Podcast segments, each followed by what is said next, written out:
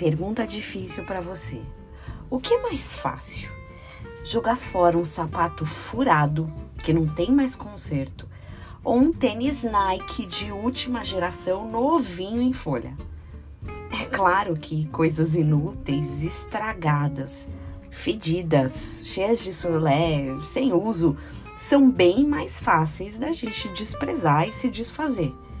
Agora, jogar fora uma coisa boa, nova, bonita, dá uma dor danada no coração.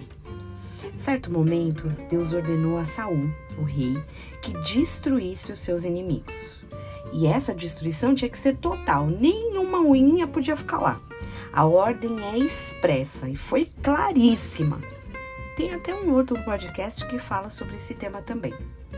Saul, quando começou lá os trabalhos de destruição, viu muitos tênis novinhos, coisas boas, umas vaquinhas cevadas, uns porquinhos que iam dar umas pancetas maravilhosas e ficou pensando que talvez tudo não era exatamente tudo e não destruiu o melhor. É, pelo menos o que era melhor na visão dele se você quiser depois ler primeiro a Samuel 15, que você vai ver a história.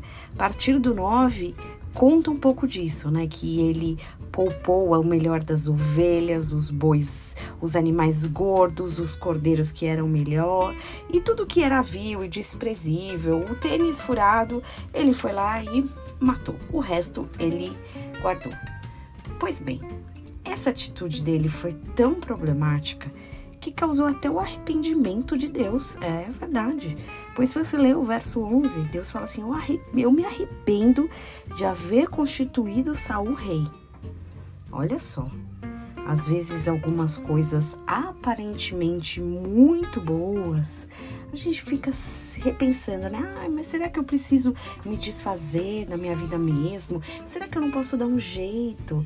Mas se o Senhor falou para se afastar, para não ter mais perto, é melhor obedecer. E ó, eu não tô falando de tênis, tá? Você pode ter um tênis bacana se você quiser.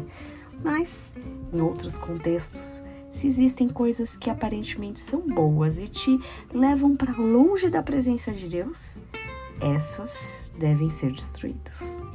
Que você tenha um dia abençoado em nome de Jesus.